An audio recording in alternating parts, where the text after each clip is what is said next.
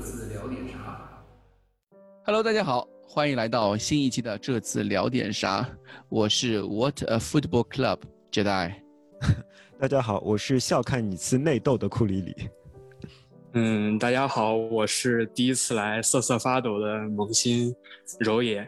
哎，欢迎柔野，欢迎柔野。呃，柔野是资深意甲球迷，资深意甲，对对，资深意甲球迷。我是从我是从零七年开始看的啊，零七年开始看尤文图斯的，快十五年了。嗯，差不多了啊。他，嗯，他主动来找我说，他对帕拉蒂奇非常的了解，对吧？嗯，是因为毕竟在尤文当了这么多年的各种各种各样职务也好。嗯。嗯，帕拉蒂奇其实传了也挺久了，然后一直到官宣是上周的事情，六月十二号嘛，今天是六月十八号，六月十二号周六，热刺做出了官宣，官宣的内容就是热刺很高兴的宣布，呃，帕拉蒂奇担任足球管理总监，Managing Director Football with，呃，他有上任时间是七月一日开始，就还没上任。对他随时可能离任，感觉就是啊，就是那种人家你的 onboarding onboard date 是七月一号，嗯，但是你还没有去提交所有的手续啊什么的，嗯，对吧？大家找工作或者说自己跳槽的时候都有这种经验嘛。是的，是的，大家已经找好了，七月一号上任，你这段时间可以就私底下跟下家谈谈什么工作啊什么，但是不具备，嗯，不具备。法律保护，对，还没有开始帮你交金，就等于说是还是可能随时可能黄的，是吗？啊，我听见我我我这两天的就这一周的这个，或者说这两周吧，因为从热刺和帕拉蒂奇接触开始，嗯，有热刺已经前前后后从。从最早的孔蒂开始吗？啊，从孔蒂开始吧。嗯，有孔蒂的时候就跟帕拉蒂奇联系起来了嘛。孔蒂，然后丰塞卡，然后加图索，短短不到十天时间，热刺已经感觉经历了有了恍如隔世啊，三个恍如隔世。对对，所以我们先先聊聊帕拉蒂奇这个人吧。这个帕拉蒂奇这个人物在尤文球迷的这个风评当中，他主要是要分两半来看的，就一半是以这个引进 C 罗为节点之前的帕拉蒂奇，和引进 C 罗，然后马洛塔离任，马洛塔去国米，然后他当了这个尤文的 CEO 之后，嗯，要分成两段来看。之前一段这个帕拉蒂奇，他主要相当于说担任的是一个首席球探的职务，那在这个职务上。他的工作是非常非常非常出色的，啊，有非常多的妙笔，比如说，比如说那个尤文从当时的两连七，然后直接蹦到第一个赛季一一年那个不败夺冠，他当时引进的比达尔，引进的利希施泰纳，三十万欧元引进的巴尔扎利，嗯，引进的博努奇，嗯，引进的博格巴。引进的阿尔维斯，这等等等等这些，包括免签赫迪拉，当时因为赫迪拉第一个赛季很出色，然后免签皮尔洛，对这些全部都是帕拉蒂奇当时主导的球探部门的手笔。听上去不但是捡漏大师，而且还兼具组队能力，对吧？对对对，孔蒂他本身也是一个有一定组队能力的这个主教练。嗯哼，所以说当时是所谓的铁三角嘛。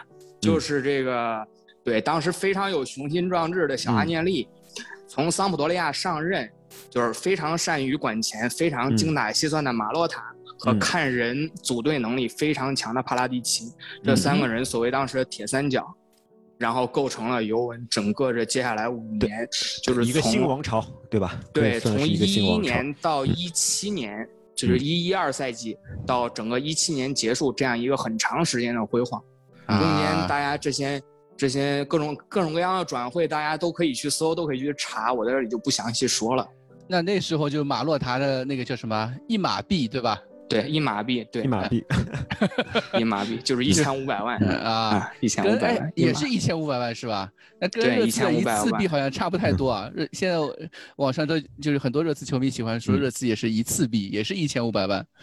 但时代不同了，对吧？啊，当时其实有所谓的马币升值、马币贬值一说。啊，然后这 这个这个这个就是扯就扯太远了，我就不详细说了，这我就不详细说。然后之后。就是从引进 C 罗这样一个关键的节点上，就是大家对帕拉蒂奇这个人的评价出现了很大分歧。现在尤文球迷内部，因为你知道尤文球迷意大利那个球队的氛围，它因为那是家族式企业，总会掺杂到一些什么家族内斗啊、权力斗争啊这些宫斗剧的情节。对，所以现在到底也是很难说是帕拉蒂奇联手内德维德撺掇阿涅利斗倒了。马洛塔和阿莱格里，还是怎么 怎么就就就这种，啊，因为当时是最后的结果是阿莱格里下课，嗯。嗯哼，阿莱格里最后下课了嘛，因为马洛塔先走，马洛塔先走，阿莱格里随后下课。当时那个赛季情况是这样的，是马洛塔是还是想继续小本经营，嗯，不想引进 C 罗，嗯，因为那时候是尤文开始造球场了嘛，就是他们现在那个球场是那个时候的吗？不是不是不是，那是一，就是一八年世界杯夏天，一八年夏天时候的事儿。尤文新球场是一一一一年造好的。哇，那就那根根本没没没什么，八竿子打不着啊。对，没有任何关系。当当时只是因为尤文就相当于是之前也进了两次欧冠决赛，但是一次输给巴萨，一次输给皇马。就是阿涅利这个人，你说他飘了也好，或者说他想更进一步也好，他就开始去想。通过引进 C 罗这样一个机会，当时尤文不是换了新队徽嘛？之前一年从那个老的盾牌标志换成了两个 J 嘛，对吧？那个那个那个队徽。对。然后啊，就想通过这个走扁平化、走商业化、社媒各种各样的，把它打造成一个品牌。通过 C 罗这个流量加成，然后把尤文这个蛋糕彻底做大。这是阿涅利当时的想法。然后马洛塔呢，是那种很传统的意大利老式经理人，他更擅长在转会市场上操作。更擅长这种啊，这种精打细算，就是还是啊，就就就这种一个纯粹的体育人的这种对他来说是足球就是足球，对吧？就对对对，他们之间出现了矛盾。怎么听着有点耳熟啊？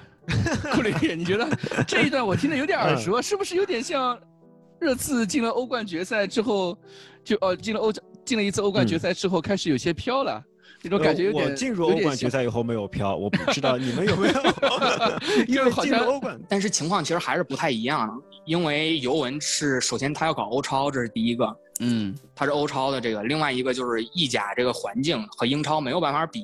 是意甲这个盘子做不大，所以说他当时现在也是有各种各样的说法。最后，总之这个内幕我们不得而知。最后的结果就是，先是马洛塔离任，引进 C 罗，在帕拉蒂奇。的操作下引进了 C 罗，嗯，之后引进了呃之后一个赛季之后阿莱格里下课，因为那个赛季被阿贾克斯淘汰，阿莱格里下课，嗯，然后当时我现在复密国就国内复密里头流传的这个普遍的版本是因为说是当时那个赛季啊，呃，就是阿涅利非常喜欢踢传控，然后当时找了瓜迪奥拉，阿涅利嘛，小阿涅利非常喜欢传控，喜欢美丽足球，找了瓜迪奥拉，当时最低的时候赔率是一比二。啊，啊！当时有一个我们俗称“头铁哥”，嗯，一个一个足球足球那个记者，大家可能也听说过，叫蒙布拉蒙布拉诺啊，这个人啊，他当时就信誓旦旦说瓜迪奥拉非要来，然后怎么各种各样的。嗯，之后呢就黄了，瓜迪奥拉黄了，就来了萨里。之后的故事大家都很清楚了，萨里一年，萨里失败。他当时在。呃，尤文图斯在和瓜就是瓜迪奥拉和萨里之间，他也像热刺这样有那么多的纠结和传闻吗？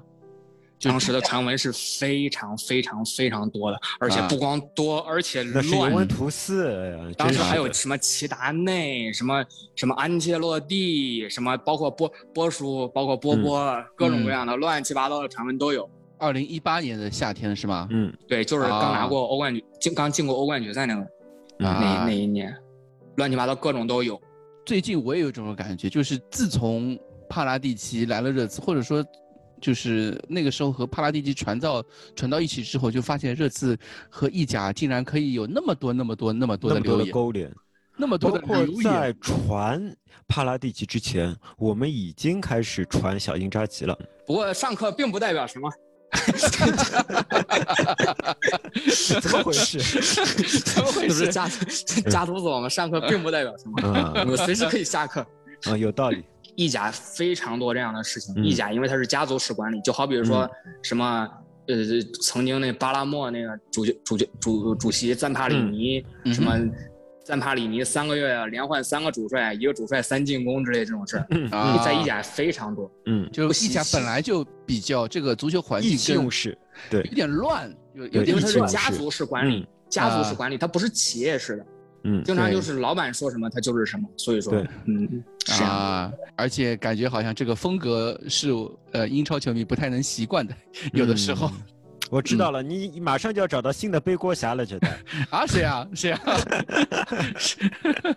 意甲有那么多的这种个性的主席，德劳伦蒂斯，过去的老罗马的坦季，嗯，哎，然后呃，呃，帕尔马的坦季，什么罗马的森西、莫莫拉蒂，还有范帕里尼，就各种各样这种非常个性的主主席也好，你你可以说他是个性，你也可以说他是嗯。那个什么脑子比较那那那个也好，是他秀逗对吧？特别享受聚光灯的那种魅力对吧？对对对啊，这个就跟英超就完全不一样。嗯，有的，对，就跟某些默默奉献的主席不一样，对吧？默默奉献啊，列维是刘易斯，暗示刘易斯，没有没有暗示列维，暗示列，因为列维自己自己就这样说的嘛，他就说我是一名默默奉献的主席。对，他在帕拉蒂奇上任的时候就提到这个。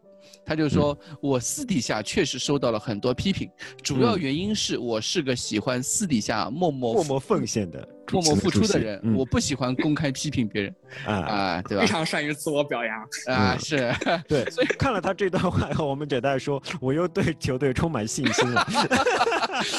这个是啊，对，这个是上周我说的话。就哎，怎么说呢？还是太年轻，还是太年轻。我感觉我永远猜不透列维在想什么。列维的心思你别猜，啊，对，我们还是说回说回帕拉蒂奇，帕拉蒂奇啊，对，就是从他引进 C 罗之后，因为首先啊，这是大家很值得诟病的一个地方啊，就是因为你引进了 C 罗之后，你并。就是以阿涅利和帕拉蒂奇，包括内德维德为首的这个尤文的高层和管理层，并没有给出一个明确的发展方向。嗯啊，就是说你到底是通过 C 罗的最后几年巅峰，我爽一把就死，我拿一个欧冠，嗯，还是以 C 罗这个东西为一个跳板，怎跳板，或者说是怎么着，或者就是一个兜底的一个超巨，稳住这几年流量，然后慢慢慢慢实行阵容的平稳更新换代，嗯，都没有，都没有。所以我们就看到他很多很迷惑的操作，比方说买了坎塞洛之后，一年就又为了做账把坎塞洛卖出去。啊，纯粹是为了做账，对吧？不是，当时买坎塞洛是买 C 罗向门德斯敲门砖。哦。所以四千万买了当时在国米其实就已经膝盖受伤过的坎塞洛。嗯。之后坎塞洛那一个赛季的表现不可谓不好，但是打阿贾克斯那场，因为他的一个失误，被阿贾克斯淘汰了。嗯啊，有点。所以说之后就让他背锅了。那对，就就因为这个东西，然后然后就就又把坎塞洛就卖卖掉了，然后换了谁呢？换了这个赛季表现非常出色、大放异彩的达尼洛。但是当时看这个就交交易就很脑残，互相做账四千多万。嗯。他俩互相做账，一个做了坎塞洛好像做了是多少万？四千多万。然后达尼洛做了好像做了三千多万。嗯。互相为了做账，这个做账交易在去年达到了巅峰。就是皮亚尼奇互换阿图尔这样一个交易啊，对，一个做到了八千多万，一个做到了七千多万，嗯，就根本不值这个价的球员做到了这种价，做到这种价钱，因为一方面是显得是做账，啊，这个做账，我我相信很多球迷可能不太不太理解，就这个，因为球员的价值或者说他的那个付出，就是俱乐部对球球员的投资，它是每年有折旧的。对吧？就是一般来说，我卖出一个球员可以一次性拿到这笔钱，但是买入这笔投资，我可以是账面上是账面上面可以有有，比如说今年拿今年投入多少，明年投入多少，后年投入可以装成是分期付款啊，就对吧？这个这个上面可以很规避财政公平呢，啊对，有很很多可操作的地方。之后呢，就是他也买了很多年轻才俊。嗯，我们这么说，买了很多年轻才俊，比如说德里赫特，比如说我们传过的德米拉尔，嗯，比比如说当时还比较年轻的，像什么拉比奥啊、埃姆雷詹呐这些，像现在那个小杰萨是他买的吗？对，小杰萨也是他买的。嗯，听听起来就是都很，嗯，怎么说呢？都都是就是欧洲足坛有一号的这些，而且年龄也不大，二十五、二十四五岁这些当打之年的球员。嗯，但是这些球员很奇怪的都没有提出来啊。包括贝尔纳代斯基，当时，当时当然贝尔纳代斯基对贝尔纳代斯基不是在他的主政时期，但是也是他的力主引进买了贝尔纳代斯基，没有提出来。嗯，另外一方面呢，这其实是从马洛塔后期就开始延续，一直到他这个也在一直坚持的这种政策，就是嗯，免签老将，嗯，免签老将并不是问题的重点。嗯，而是免签老将之后，盲目的给老将开高薪啊，对，比如说曼朱基奇，嗯。嗯，曼朱基奇好像最高开到过税后五百五十万，哇，赫迪拉，开到了税后，赫迪拉开到了税后六百万，我操，马图伊迪开到了税后。也是大概五百五十万或者是四百四百多万这个价钱，嗯，然后伊瓜因开到了税后七百万，嗯，七百五十万，嗯对，就是这些烂合同。其实这些球员不能说是没有用，因为他刚来的时候都是提供了很强的集战力，都是提供了只是比较好。但是他为什么要在那个时间点上续约呢？嗯啊，就是。由马洛塔到帕拉蒂奇延续的一直以来尤文这样一个问题，帕拉蒂奇也做了一些清理，这些因为不清理不行了。你像伊瓜因这种人不清理不行了，也是清理了一些人的，但是这个问题还是一直拖累尤文这么多年一个比较主要的问题。所以说，也是帕拉蒂奇一个比较主要被人诟病的地方。啊，不是帕拉蒂奇比较主要被人诟病的一个地方，因为他们这三个人的权责。其实有一段时间是非常混乱的，对你不能百分之一百把锅都给他背啊。对，权责比较混乱，就像一八年那个迷惑的夏天，就是买了 C 罗之后又乱七八糟的，又又凑七凑八的，就就弄了那些乱七八糟的什么埃姆雷詹什么之类的，这这这些，嗯，也不能说是到底是谁的手笔，包括像什么免签拉姆塞这种。然后拉姆塞一个赛季就就基本上上个二十多场啊，就踢踢堂堂堂堂踢踢这种。拉姆塞的税后给到了一千万哦，还是有钱。拉比奥也给到了一千万，这个这就是我牵扯到将来要说的另外一个话题了，就是意甲的所谓新税法政策啊，这也是所谓丰塞卡可能会黄掉的一个人。好像听起来就是我们听起来就是，呃，热刺先是接触孔蒂，孔蒂失败。有很多说法，就当时我们记得上一期节目的时候，我们先先我们在欢天喜地，呃，等待翘首以盼孔蒂的时候，孔蒂的到来的时候，对我们以当时也也也想到了一些问题，但是没有想到的是，这些问显而易见的问题会最终还是成为了双方对最终没有谈拢的一个。就我们原本是会猜测这些问题应该是先谈。如果这些问题能谈妥了，你再谈后面的，但没有想到这些问题竟然是放在后面谈的，就是关于转会费啊，然后关于球球队的雄心啊，球队应该怎样建队这些问题，应该是先谈，这样问题能谈妥了再谈后面的。但后现在后来看起来不是这样，是先谈起来，然后再谈最关键的问题，而且是先谈起来，而且是是先放先放风了。把消息就流出去了，或许是为了吸引球迷买机票呢。更，吸引球迷买机票。但孔蒂的问题，我是觉得他跟放不放风没有问题，没有关系，对吧？嗯因为孔蒂不管放不放风都不影响最后的结果。其实唯一影响最后结果的是是现在加图索的转会，啊，对吧？对，丰塞卡也好，孔蒂也好，我觉得都不影响的。丰塞卡一开始大家都在传的时候，都在就是调侃嘛，热刺用穆里尼奥加了一千八百万换了一个换了个丰塞卡，换了个丰塞卡来，嗯，对吧？然后当时我。刚传这个消息的时候，说老实话，我对丰塞卡这个主教练是一点概念都不了解，一点都不了解，完全完全不了解，对对，完全不了解。但是我后来去做了一些功课，我去研究了一下，还发觉丰塞卡其实这样一个主教练，好像还是有一点门道在他他的就职履历里面的。比如说他在他在乌克兰的时候，他在那个矿工矿工的时候表现东西，还踢出来东西还挺吸引人的啊，有点他跟。嗯，我们以热刺以前有个主教练很像，就是那个博阿斯，就是在 一支在小联赛里面曾经有过一番成就，嗯，但是到了主流联赛的第一支俱乐部，因为和管理层或者说自己的表现没有达标，又和管理层闹出了一些分歧，然后黯然下课，对吧？当时我是觉得，哎，怎么？找来这样一个主教练，然后后来发现这个主教练其实蛮有自己特点的，就是他的战术风格啊，或者也挺吸引，就是和热刺的那种热刺球迷啊，所谓崇尚进攻也蛮狂野的，对吧？啊，所谓就是崇尚进攻的这种风格也挺相似的，啊，结果后来，哎。还好我们没有录那期节目，还好没有录。对，我和柔也聊第一次聊的时候，我们是本来是是以丰塞卡为中心的，对，是想以丰塞卡为中心去做这样一期节目的，啊，结果。丰塞卡还没，我们节目还没录，丰塞卡先走结果我们节目迟录了一天啊，又换了两名主教练，又 黄了两名主教练。对，首先我对丰塞卡的了解就是，嗯，就是其实有从一个侧面就可以感受得到啊，从一个侧面就可以感受到丰塞卡这个人的水平，就是他带罗马能带的让我们这些经常关注五大联赛的人觉得毫无存在感。啊，有点道理。我们都不知道罗马的主教练是谁。我们，你你比方说之前欧冠半决赛大逆转巴萨，欧冠大逆转巴萨那个迪弗朗西斯科，大家不知道吗？嗯，大家都很大家都很熟悉。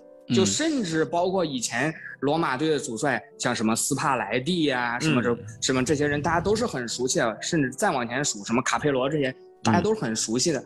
那作为一个罗马这个档档次的球队，虽然他不是曝光率的中心。但是他也是一直有着底蕴、有着在国内有着一定粉丝基础的球队。那么他的主教练能够让我们这些经常关注五大联赛的人，甚至就不知道有这么一个人。嗯，他的水平就至少对对，至少我们可以肯定他的执教没有特别大的亮点。嗯嗯，没什么亮点，没有特别大的亮点。那对这个人呢，整体的这个。印象，我主要说几个关键词啊，就是首先就是这这种水平的教练，或者说是我们都是经常坚坚持进攻这种这种教练有一个，你说是共性也好或者什么，就是固执，特别固执。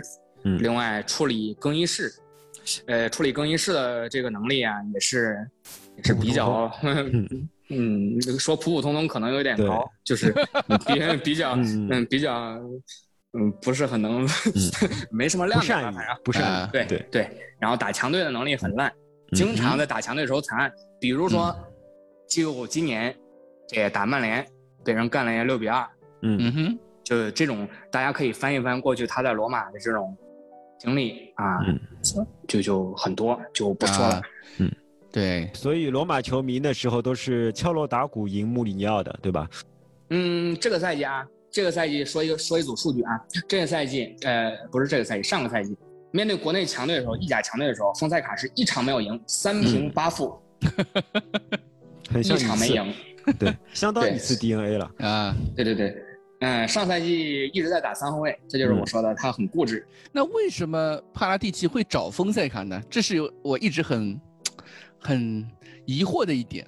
你觉得？嗯，首先啊，首先我刚才虽然说了那么多帕拉蒂奇，啊，不是丰塞卡的不是，嗯嗯，但是丰塞卡这个，我们也需要给他找一些这个客观的原因啊，我们也需要给他找一些客观原因。就是首先，罗马已经混乱了好多年了啊，虽然说我们有像大逆转这巴萨这种，嗯，非常对神操作，呃，但是事实上，罗马已经从最开始像什么鲁迪加西亚呀。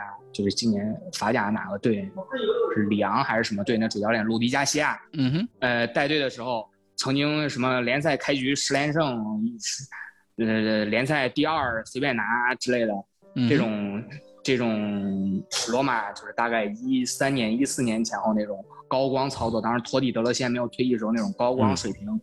要差得很远。这几年即使进欧冠争四，也就是勉勉强强第三名左右，第三名、第四名勉勉强强这样子。而且之前罗马那个美国老板佩罗塔，嗯，也挺乱搞的。最近新来的这个弗里德金稍微好了一点，但是也是因为是美国老板那种更擅长于资本运作、更擅长于逐利的那种啊，就不管足球方面的东西，更多的是在管资本运作，或者说嗯搞流量那套东西，对吧？所以基本上帕拉就是丰塞卡在罗马还是没有得到足够的支持，对吧？对，没有得到足够支持，这是第一点。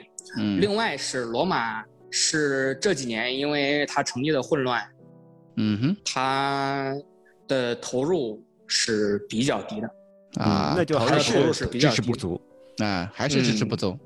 所以我觉得感觉还是最终还是就是董事会或者说俱乐部的老板的支持不够，对吧？或者一方面支持不够，另外一方面个人实力也比较平庸，最后造成这个结果。还有第三个方面。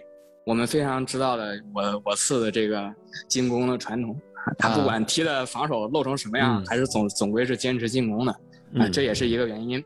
最后一个就是还是要给丰塞卡找一个理由，就是说为什么一直这个提的不是很好啊？嗯，就因为我不知道两位知不知道有这么一个说法，叫做罗马十字军。你说不？我不太清楚。嗯，对，罗马球员是伤病比较严重大量的十字韧带撕裂。大量的十字韧带撕裂，就比如扎尼奥洛，扎尼奥洛这个赛季没开始就报销了，而且是第二次 ACL。嗯，佛罗伦齐 ACL，呃，好像更早的什么什么小胡安呐，什么什么那那些就不说了，就是基本上每年都会有两到三名重要球员赛季报销。哎，那这个他们这种赛季报销的原因是更衣室罗马教练组的问题吗？不是。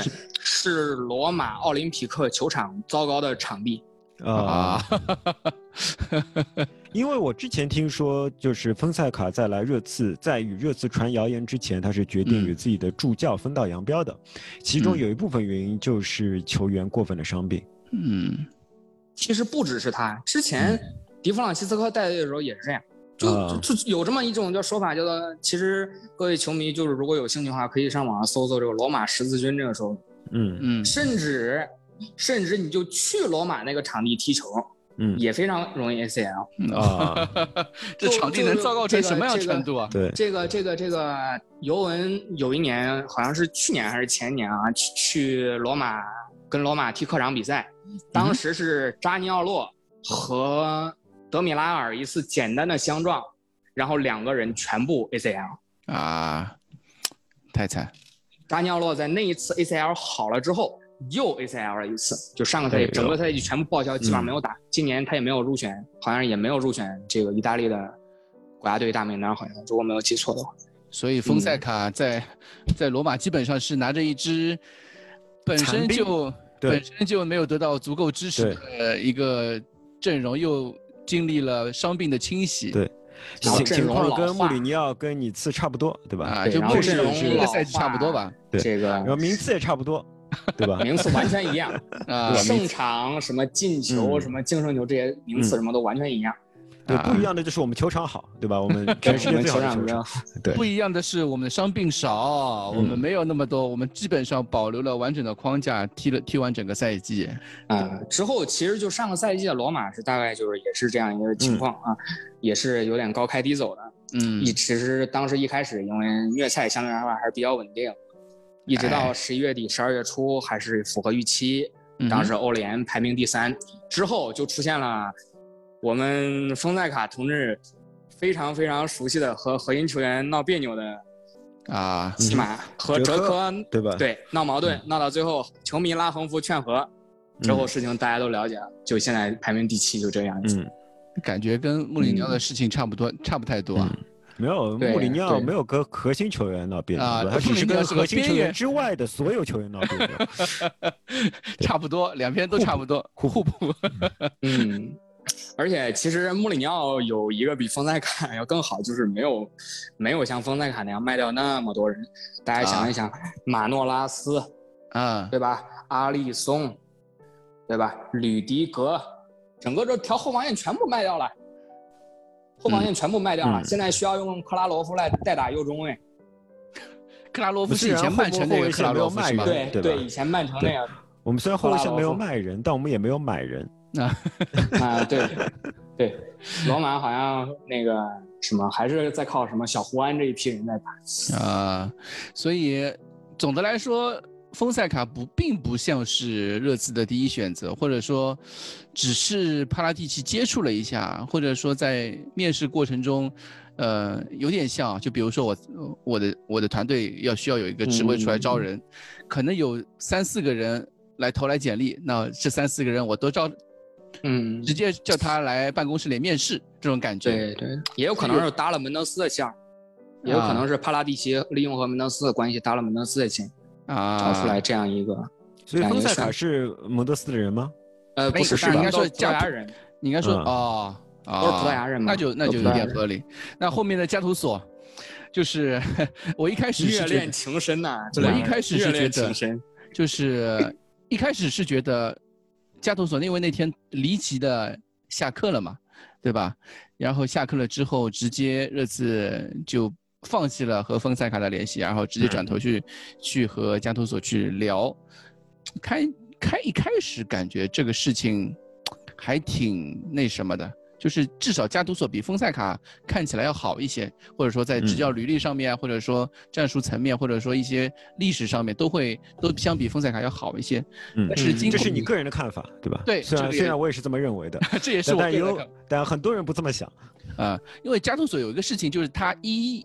一一年的时候，那个时候可能有很多热刺球迷还没有看这对，那是我入坑的一场比赛，那是我入坑的一场比赛。对，热刺 一比零，一比零，圣西罗一比零赢的 AC 米兰，克劳奇的一头。对，那场是我入坑的一场比赛。嗯，那场比赛其实，嗯，本身那个时候加图索还在踢球嘛。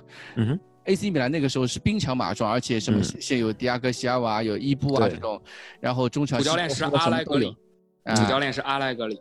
当时 AC 米兰就是基本上全场压着热刺踢的，然后热刺为数不多的几次反击机会，到下半场，呃，莫德里奇、列侬，然后传给了克劳奇一个反击，就把球打进了。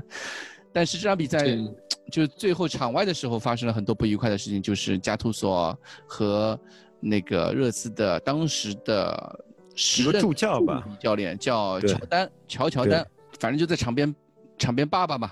然后场面爸爸，然后有两个人就开始掐脖子啊，就这种这种事情就发生了。呃，而且那张照片就是也是成为一张非常，唉，有非常有戏剧效果的，对，非常有戏剧效果的，流流流传至今嘛。嗯，当时昨天昨天这个时候我呃。找加图索的时候，第一反应就是这个人，就是这张照片。嗯，但后来后果然也被人找出来了嘛，有很多人都球迷都记得那一幕。嗯，但后来没想到，我睡完睡觉之后就发生了更多，就加图索以前的一些场外言论啊什么就被爆出来了，像是他歧视女性女足，主要是觉得女人不配踢足球，对吧？啊，他歧视女足，然后歧视恐同，恐同啊，对同性恋，然后然后他。另外一方面就是种族歧视，就是说他当时是说博阿滕，博阿滕说有，就是有球迷在嘘他，嗯，或者说是对。在场外在那个在看台上面对他进行种族歧视的那种表动作，但是加图索说，球迷对白人球员也是这样啊，为什么就不是种族歧视？对你们反而是种，对你反而是种族歧视，就这这这样类似的这种这种话也不能算种族歧视吧？就是这个我要和大家解释一下，这我要和大家解释一下，曾经在尤文图斯发生了这样一件事情。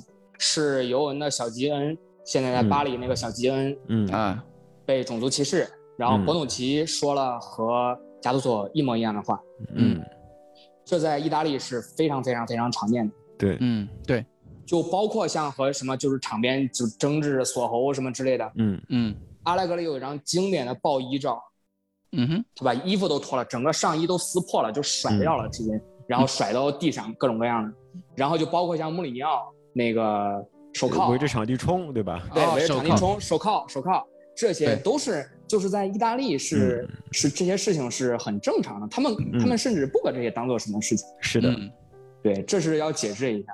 嗯，对，但是这些事情在非常讲究，非常非常讲究政治文化的冲突啊，政治正确第一摆在第一位的英国是以非常。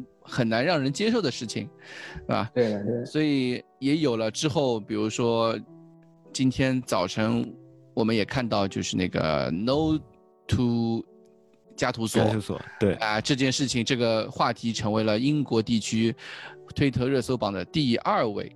嗯，当时我看到，对，呃，然后据消息人士，就是推特上面有一些就是热刺的消息人士比较，他说昨天晚上一个晚上的时间，热刺的那个邮箱里面收到了数百封的邮件，嗯，就是给丹尼尔列维嘛，因为大家很多很多人都知道列维的在热刺的邮箱就是丹尼尔，大家都知道的，大家都知道，点他有公开过。列维 at Tottenham Hotspur 点 com 这样一个邮箱，这个这个邮箱建议以后上次微博主任贴出来，然后但以后不要问上子了，就直接去问列维算了。对你直接发邮件就可以，这个邮件有而且有人回你的，呃，就是热刺主席这个邮箱收到了数百封的，就是问询邮件，反对意见，呃，不希望加图索这样一个球迷、球员呃，就教练。教练对这样一个教练来到热刺执教热刺，因为他，呃，不被球迷接受，或者说他违反了那种英国的文化这种这种这种这种东西吧。我觉得这都是借口，都是借口，单纯就是球迷不喜欢他，单纯就是菜。他的实力没有得到，嗯，他的实力没有得到，不像穆里尼奥一样的那样得到球迷的认可嘛。对吧？单纯就是这个原因。如果像能够像穆里尼奥那样拿得出手，你哪怕之前做出一些出格的话，或者说一些什么，球迷还是买账的吧，对吧？哎，另外一方面就是有人煽风点火嘛，这个我们等会儿再说了。最终的结果呢，就是今天早上，今天英国时间早上一出来又又慌了，对吧？这个事情，这个事情我。跟柔也在聊今天这期节目提纲的时候也挺有意思的，因为我们一开始是说丰塞卡，然后后来转说丰塞卡昨天晚上黄掉的时候，我们说哎又，我说你加图索熟悉吗？他说还可以，那我去准备一下啊，去写一点加图索材料。然后今天我，然后最后的时候我跟他说。要不我觉得感觉不是很真，要不你看看意甲还有什么主教练可以啊？对，我太年轻，我还是太年太年轻，我还是太年轻了。对，然后今天 今天下午的时候，我就又跟微信微信上面又跟柔野说，哎，果然吧，这个事情，对，柔野，你你觉得在你印象当中，加图索是一个指什么样的主教练？他和丰塞卡比起来，又孰优孰劣呢？半斤八两，但是，但是加图索，我认为是一个比丰塞卡要更优秀的选择。我用几个关键词总结一下这个加图索，就是他战术是有有，相较于他刚出道的时候是有限的进步，有进步但是有限，嗯也是很固执，也是就是这种意大利在意大利干过的人，意大利也干过人，没几个不固执的啊。然后就是亲儿子，勇气家。这是米兰球迷曾经给他一个外号，叫“勇气家”。勇气家是什么意思？就是他每次在新闻发布会之前和在新闻发布会，就是赛前新闻发布会、赛后新闻发布会，嗯输球了就会说我们缺乏勇气，嗯哼，赢球了就会说我们这场拿出了我们的勇气。就是科学家那个家，对吧？他是勇气家，勇气家啊，不也是加图索的家啊？有勇气的加，勇气的加图索，勇气的加图索，我懂了，嗯嗯。战术很拉胯，嗯，战术很拉胯，这个其实和他有限进步可以聊一块连在一起说啊。另外一个就是有应付应付过很难搞到老板的经历，嗯，就我觉得德老和列维虽然难搞的这个意义好像不太一样，但是难搞的这个这个这个程度，我觉得其实还是差不多。那我就一个一个分开说啊，嗯，这个战术这一块呢，其实他在那不勒斯就是。呈现出的效果，呈现出的观感是比他在 AC 米兰时期要好的。嗯，这个一个得益于萨里，在他之前也很多次在这个采访里都说过，他当时在 AC 米兰的时候就说过，接受采访的时候说过，他非常喜欢萨里，非常喜欢萨里的控球打法。之后他接了萨里的班之后，基本上也是萧规曹随，就是在萨里的这个框架之下，嗯，做了一些微调。但是总总共还是就是这个总总方面上还是依照着萨里那套传控。嗯哼，嗯，其实因为萨里，我个人一直认为萨里是一个很有货的教练，他只是不适合带豪门而已。他在战术上钻研能力是很 强的。嗯，对，所以说他这个他的这个底子，然后让加图索带出的比赛的场面，嗯，都会好看一些，都会好看一些。而且他也有有过一些名局，战术方面呢，还有就是比较强调跑动，但是这个跑动不是高位逼抢，是跟球跑。嗯，这个怎么理解呢？跟球跑是怎么的理？怎么理解？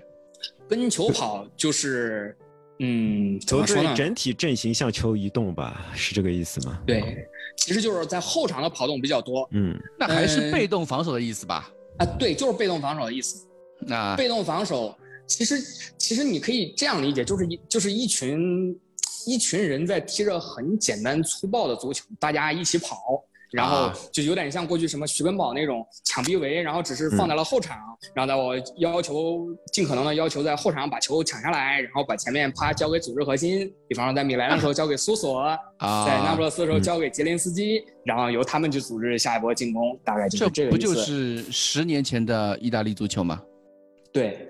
就是讲究链式防守这种讲究防守体系，呃，其实不是链式防守，其实不是链链式防守，因为加图索战术没有达到那个程度，但是是可以看到他是受了一定那个影响，嗯，再加上一些萨里的传控，就是他也能控一控场，面对那些实在菜的提不起来的球队的时候，他也可以传一传控一控。因为意甲是有很多这种弱鸡队的，意甲有很多这种弱鸡队，对，所以说其实以现在热刺这个体能这个状况，大家都知道。其实被他被加图索拉一拉体能，我觉得也不是什么坏事。就是就是加图索的球队，哪怕是被动防守，你也不会显示出他体能有什么劣势啊。对，哪怕叫他拉一拉体能，也是也是也是有一定那个什么的啊。嗯。就比方说，而且啊，就有一个数据啊，就是 AC 米兰近几年，就是一直截止到上赛季皮奥利这个赛季，近几年全队跑动距离在意甲相对来说最靠前的那个时期，就是加图索的任期。啊，所以加图索也是一个非常讲究体能的一个主教练，对吧？对，非常讲究体能，然后另外是非常仰赖防守型后腰。嗯，比如说在米兰时候，先是仰仗比格利亚，就是阿根廷那个比格利亚，然后把比格利亚成功的用伤了之后，又用了巴卡约科 啊，这个要跟一会儿说的故事联系起来了。又用了巴卡约科，但是没有想到巴卡约科成为了新大腿，然后并且成功的成为了他的亲儿子，啊，给他成功的带到了那不勒斯，然后在那不勒斯也发挥出色。嗯，啊，巴卡约科，就是他就不管到哪一个新球队，他都必须要买一个，就是类似于在四三三那个后腰位置上那个黑，也不能说黑又硬，黑又硬也好，白又硬也好，反正他必须得有一个那样防守型后腰，有那个印度的防守型后腰。对吧？有纯防守的，不需要出球，什么我听出来了，他就是防守，他就是想买个自己，嗯，对对对对，是吧？就想那个买个八号加图索，对的对的对的。然后说一些好的层面啊，他其实有一定的激活球员能力，嗯，这个你也不好说是他给球员灌了鸡汤、打了鸡血，还是他真正的在战术上做了什么调整，这个是很难就是通过场上直观直观表现出来的。我就只说数据吧，我只说数据吧。呃，奥斯梅恩就是上赛季好像花了七千多万买的那个什么金童，那个法国那个不是法国还是哪那个黑人？对，奥斯梅恩之前表现不好，里尔吧，我记得是。对，在后半赛季成功的救了回来，就包括之前他在米兰的一些旧部一些嫡系，像什么卡拉布里亚呀之类的这些人，他有激活球员的能力，激活球员能力，但是这些能 这个能力究竟是来自于他在意大利的威望，他的打鸡血能力，还是由于他的战术？布置得当，存疑，啊，就身上一个还是一个问号比较多的一个主教练，对吧？嗯，对，就是你也不是很清楚这到底是。就是你，你们并没有看出他在场上究竟让这个球员的位置做了什么改变。全面弱化版的齐玄宗，对吧？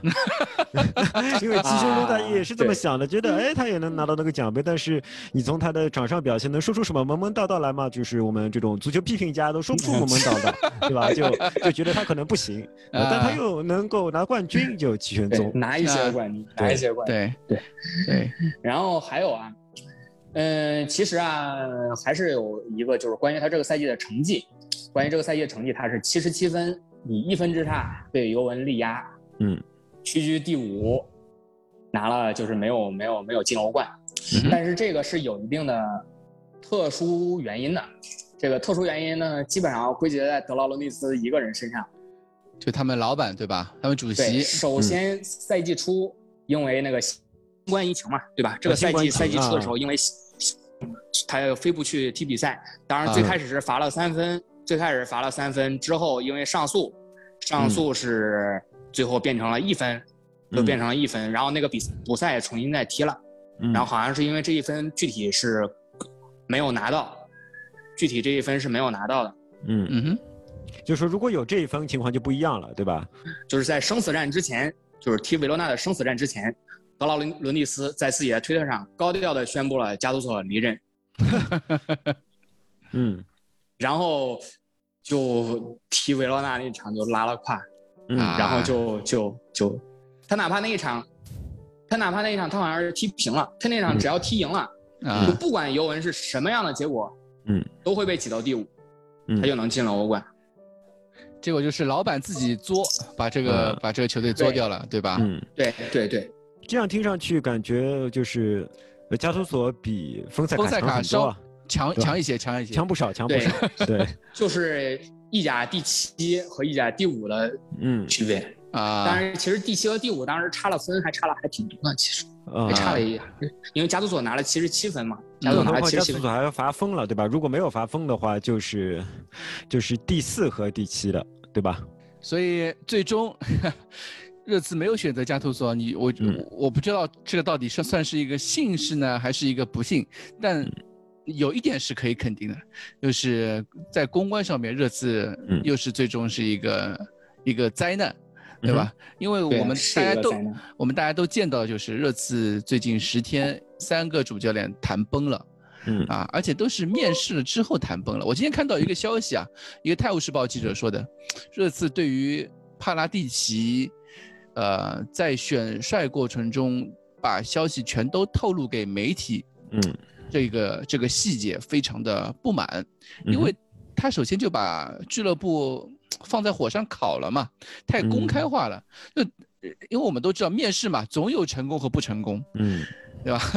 他现在等于是，呃，开刚开始面第一轮就很高调跟别人宣布啊，我们其实主要就可能就是罗马洛和迪马基奥嘛，对吧？啊，就很可能就是这样。就就那么早的情况，那么早的情况下就把那个消息就透露出去了。嗯，对于俱乐部对对这一点很不满，因为我们也看到巴拉巴拉帕拉蒂奇也就才来了十几天，十几二十天的样子，十几天吧。是的。对，现在好像感觉今天我看到阿拉斯加高德又在说这个事情了。他说，帕拉蒂奇选的人，或者说帕拉蒂奇的选人风格与列维好像是有巨大的差区别。啊，这里我拉一个点。嗯，帕拉蒂奇和马洛塔这两对老搭档是知名的实诚人，跟媒体什么都说都是实话啊。他不是什么都说，但是他只要说就都是实话，一定是实话。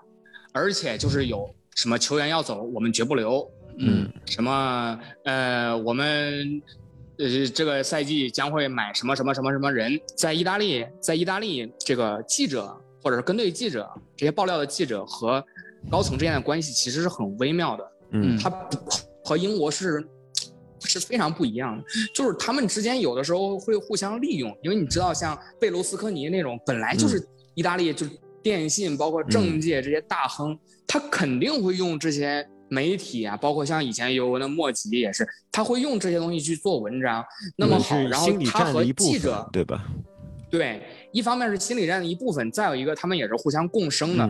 他会利用各种各样的黑的、白的、阴的、损的、明的、暗的手段去操作这个转会，甚至就比方说像加利亚尼和莫吉以前曾经动用过黑手党，嗯。嗯，这种给给球员威胁，就包括包括什么什么窃听，什么这种各种各样乱七八糟的事情。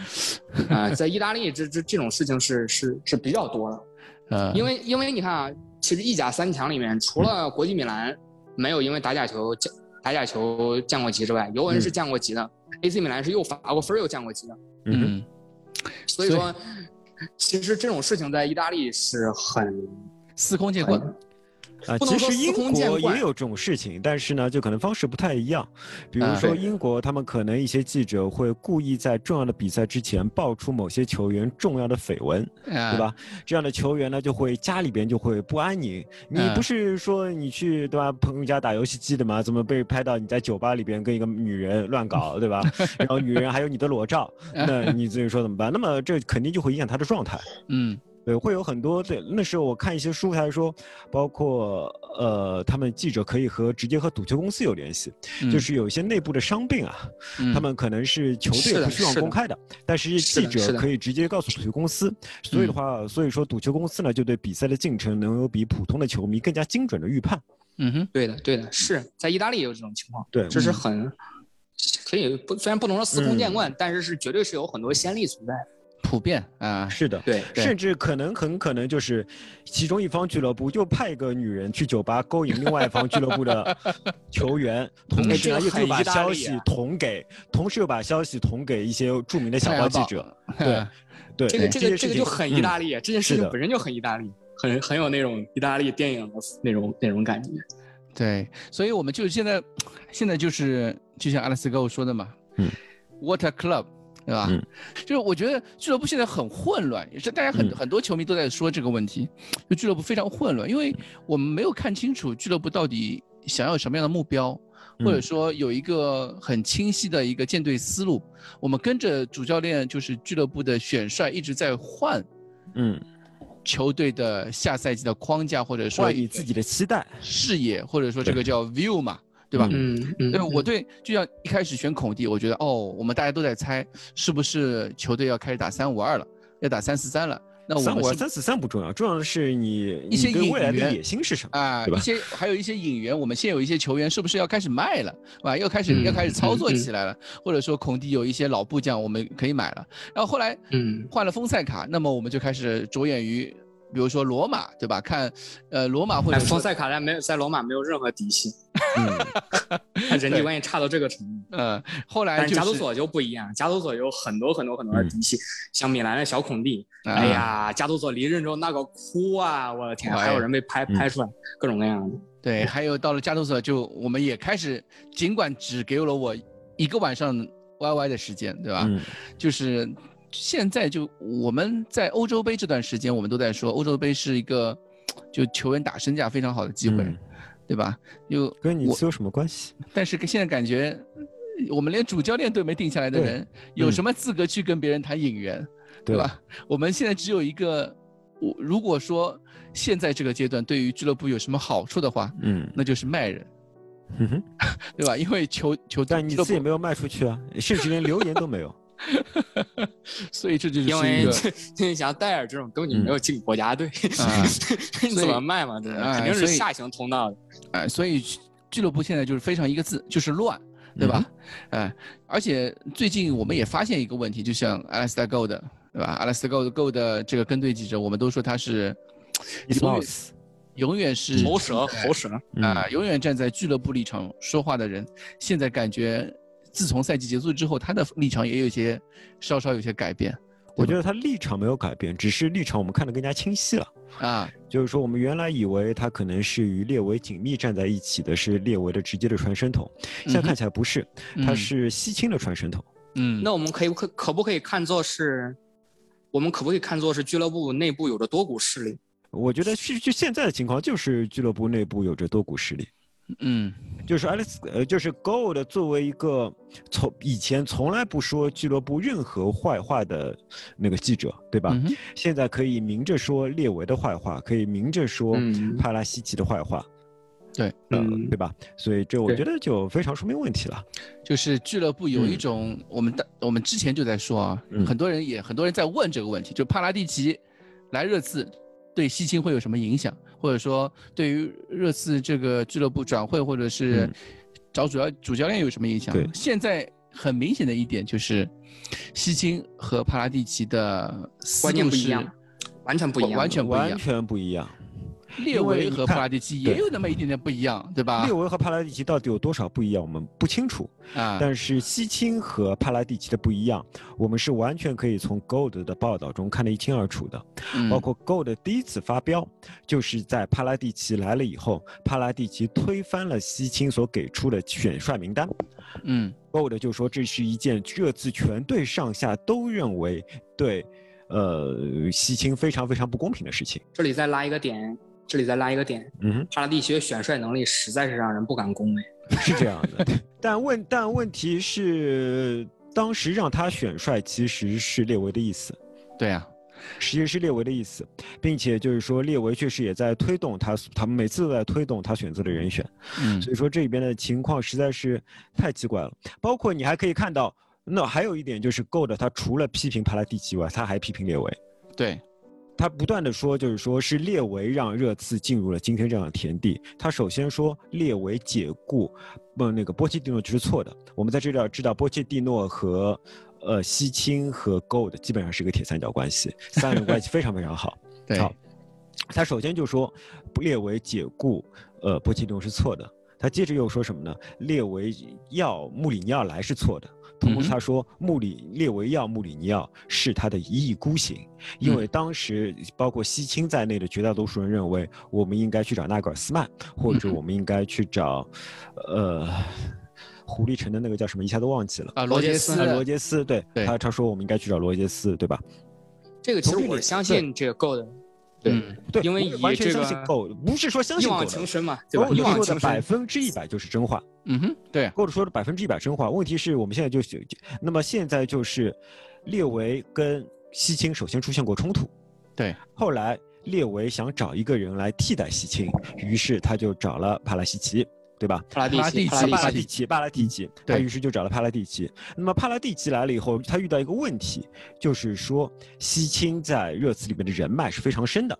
对我们这里不说西西青到底是好是坏，因为很可能确实就是列维出了很多问题，西青反而是之前一直帮列维背锅的那个背锅的人。对，这也是非常有可能的，对吧？我们不说这现在呃西青是好是坏，我们只说现在的情况就这样，就是他直接威胁到了西青的位置，而西青目前在守护自己的位置。这个守护到什么程度呢？我们现在可以看到的是最新的消息是，滕哈格成重新成为了我们 选帅名单中的第一位。而滕哈格就一直是在，呃，西青的选帅名单里面前三位，对吧？就等于说，好，我们现在已经考考虑，当帕拉西奇还没过来的时候，我们就已经考虑要剥夺他的一个权利了。而事实上，他还没有签约。哎，而且现在我们刚也说到这个西青一开始的名单嘛，西青一开始的选帅名单第一名呃，这个大家都知道，就是波切蒂诺。嗯，然后有弗里克。有滕哈格，有纳格尔斯曼，有罗杰斯，呃，之后还有马丁内斯，对吧？这些都是在曾经在呃西青的选帅名单里面的。而且有一点要注意啊，就是西青的选帅名单是按照列维的，就是给定的一个大方向。因为列维在当时给那个主席的话的里面，他已经说的挺清楚了，他想找什么样的主教练，对吧？我们可以看出，西青至少这些列列出来的这些候选人，都是基本上能够满足列维。给出的要求的，比如说什么？呃，这点我跟你的想法也恰好相反。我不认为那封信里面写出的我们要找一个有 US DNA 的，我们要找一个有进攻或者怎么样的教练，完全是列维本人的意思。事实上，这是一封列维被迫解雇穆里尼奥之后发出来的信。对，我也就是说，是列维对以西青为首的董事会的一部分人妥协的结果。妥协，对他 妥协了以后说了这些话，所以并不是西青去尊重列维的意思。去做这些事情，而是列为尊重西青的意思，发表了这样一封信，或者说尊重以列为呃以西青以西青为首的以为主的俱乐部主流意见，主流意见，并这个主流意见同时也包括了球迷的主流声音，对吧？是呀，是呀，吧？因为这件事情，大家觉得和我之前说的，嗯。当时尤文高层的争斗是不是很相似？就完全相似的地方。嗯，对。所以说，包括在加图索这件事情发生的时候，呃，Gold 早早就说，加图索虽然这样，但我他暗示，但我估计马上会黄。他暗示完马上会黄以后，你就发现网络上出现了病毒营销一样的黑加图索的帖子，甚至出现了黑加图索的话题啊。然后关于黑加图索的话题就出现了整一个晚上之后。好，加图索这件事情马上就结束了。对，所那结束了之后，热度马上下来了吗？对啊，这个下黑加图索结束了，热度就当然就下来了了。就 say no to 加图索嘛，就是说我们不要加图索。那么，既然加图索已经不来了，那么这个话题就没有意义了嘛？啊，而且又是一次球迷的胜利。对，所谓球迷的胜利就是被煽动起来的球迷胜利嘛。对对，未必是球迷的胜利，是可以代表球迷的那一部分人的，嗯，那一部分人的胜利。对，尽管我说那么多，我完全不是说啊啊，西青是阴谋谋取俱乐部权力的阴谋家，我没有这个意思，因为确实也完全有可能。列维是有很多责任的，而西青在之前一直被我们误解，他是真正爱俱乐部，希望能够，也不是真正爱俱乐部，列维也爱俱乐部，对吧？但是西青可能是更懂足球，然后更能帮助俱乐部的那个人。当然，也有可能西青就是个阴谋家。我觉得这种可能性我们现在不能固定住，但是我们可以看到西青一方和列维一方，或者现在还插入了其他一些力量，他们确实是在斗的，就是这种斗法让你会觉得俱乐部的前途是模糊不清的。因为俱乐部现在董事会里面其实人不多啊，我们也知道最近一有一个有一个董事会已经已经离职走了，现在董事会里面包括主席列维，嗯，然后有一个专门负责财务和运维的一个总监叫 c o l l a c u t c o l l a c u t 然后有两位执行董事一。包括其实就大家都很熟悉的一个叫库伦女士，就在纪录片里面，嗯，要上任的时候，她说了一句 “Here we go”，在一个小桌子上面，然后专门负责足球足球运作管理的，就是一个操运运运维董事，就是叫呃卡佩尔霍恩，也是呃对，他是专门负责谈判俱乐部谈判这种这种事情的，另外就是西青。啊，这几个组成了我们的一二三四五个人，组成了我们的董事会。董事会，另外就是其他就是非执行董事，包括我们最近说的球迷那个董事，这些我们就不考虑在里面。在执行董事会里面，执行董事会层面里面就这五个人，再加上刚刚我们说到的这个今天新来的帕拉蒂奇，这周新来的帕拉蒂奇，所以。现在俱乐部董事会里面这六个人，嗯，感觉就像刚刚你们呃库里里和呃柔也说的，帮派是存在的，嗯，能够不是说帮派，意见的分歧是意见是分歧是非常存在，而且有一些是亲，比如说呃波切蒂诺派，就是波切蒂诺那个，就是你也不能说波切蒂诺派，说的好像波切蒂诺还在俱乐部里一样，对吧？你只能说西青派。我我感觉就是波切蒂诺当时那五年，对对俱乐部的留下来的一些留下来的影响还是依然存在。然后这些老臣子组成了一个像比如说呃以西青为首一个以西青为为榜就是头衔的对核心对的一个 一个一个庞一个庞大的一个组织吧，或者能够施对球迷也好，对媒体也好，能施加影响力的人。对。反清复明嘛，对吧？啊，一方面，一方面是西青啊，我们就是说在俱乐部里面有一个西青，在俱乐部外有一个媒体，Gold 就是 a l i s t Gold，然后再加上之前波切蒂诺，因为从这这件事情上面，我们可以看到波切蒂诺他也得到了他自己想要的东西。对，目前来说，从从最近的这一些一系列操作，包括和热刺的联系，在他有了退路，他有了退路，我觉得他是更稳固了。对，他在巴黎的工作反而更稳固了，更稳固了，应该算是说主席那边的，就巴黎那个主席啊，嗯，对他，对他更信任了，对吧？更信任之后，那转会操作什么，或者说俱乐部运作来说也更方便了，因为我们有一点维纳尔杜姆啊什么，说买就买，对吧？啊，对啊，而且比那个他的给维维纳尔杜姆开出的薪资比巴萨开出的高出很多啊。是的。吧？巴萨是开不出工资的，巴萨快那个了，对吧？对，巴萨和 巴萨尤文卧龙凤雏嘛，对，所以说，而且那个我们都也都知道，波切蒂诺是一个不喜欢总监的人，他最近这个也是阿拉斯高的，最近一直在他的文章里面、经常报道里面经常提到的这个是一句话。对，Gold 说巴拉蒂奇来就等于关闭了波切蒂诺回来的大门。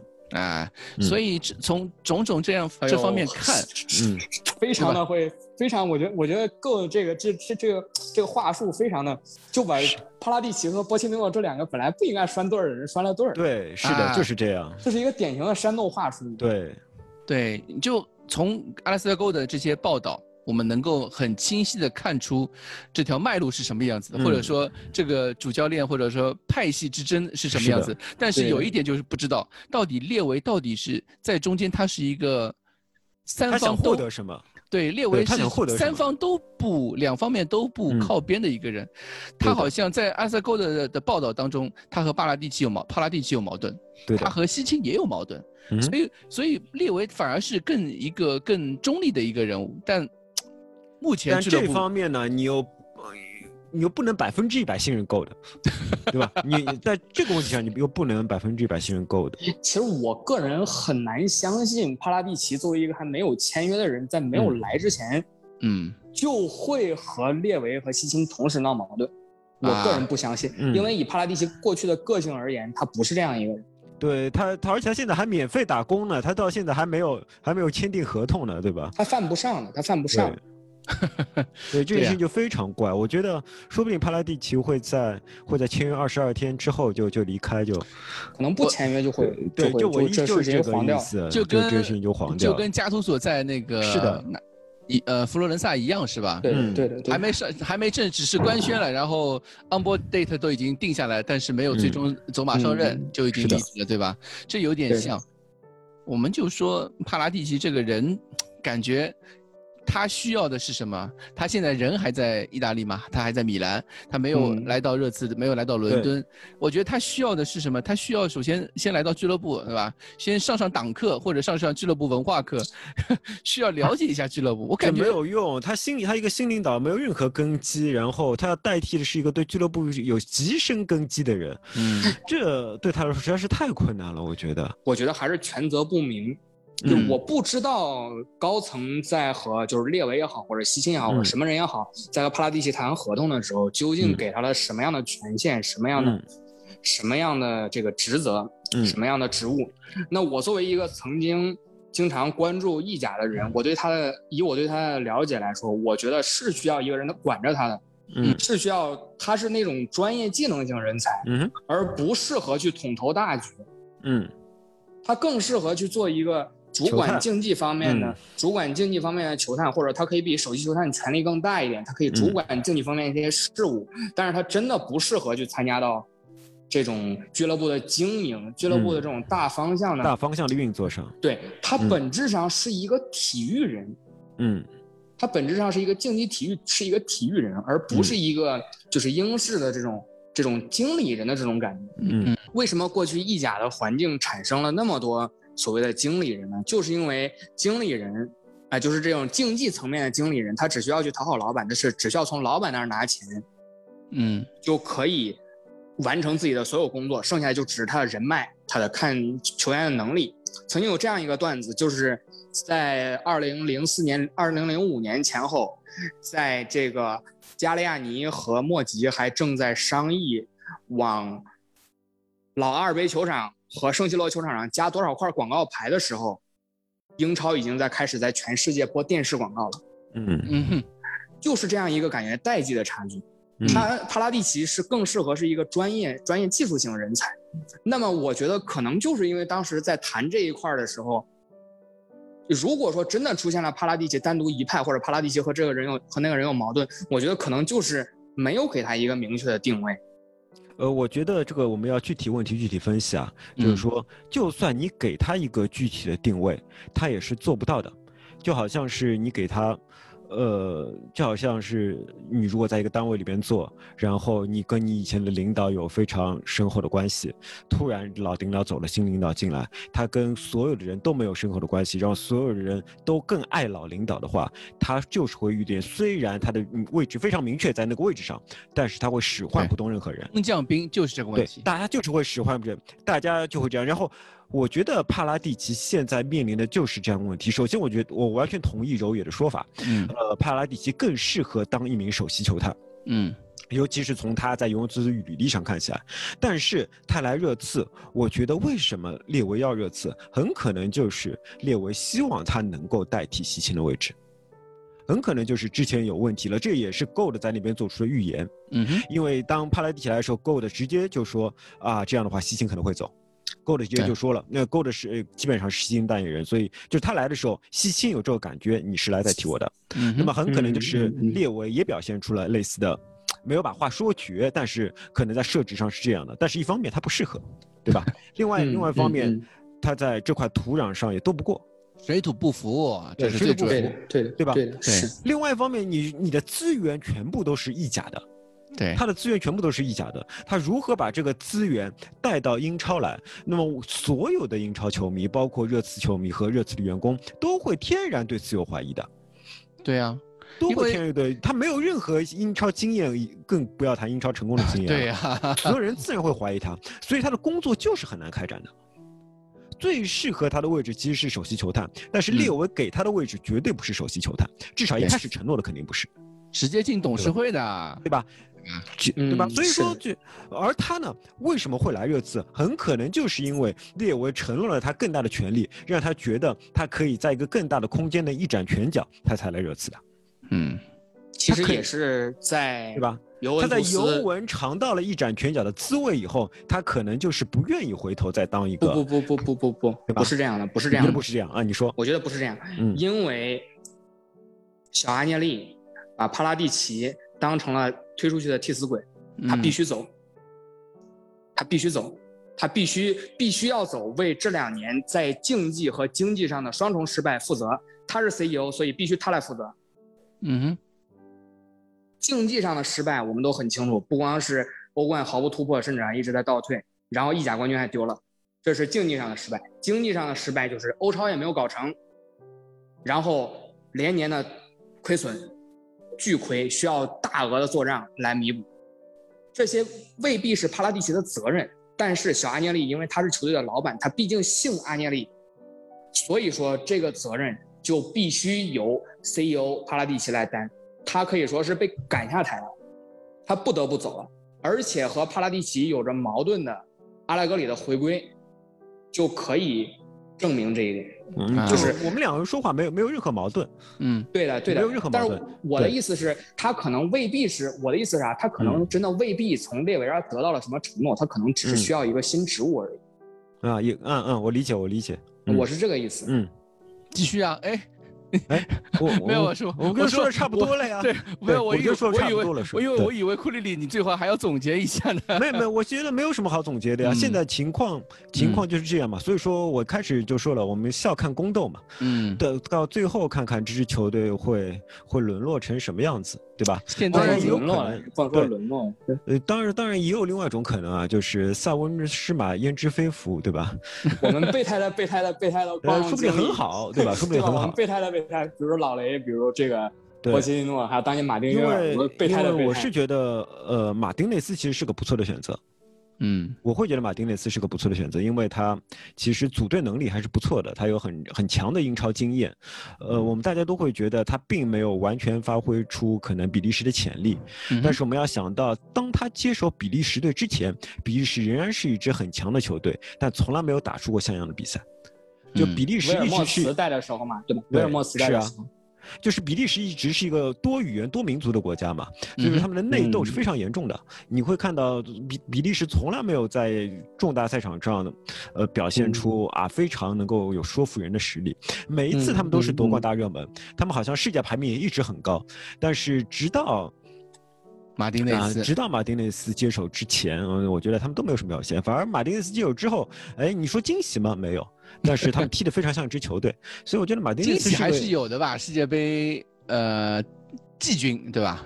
对，但是像比利时这样的球队，你不打进世界杯决赛就不能算惊喜。你看他们的账面实在是太美丽了。是的，对吧？他们账面实在太美丽了。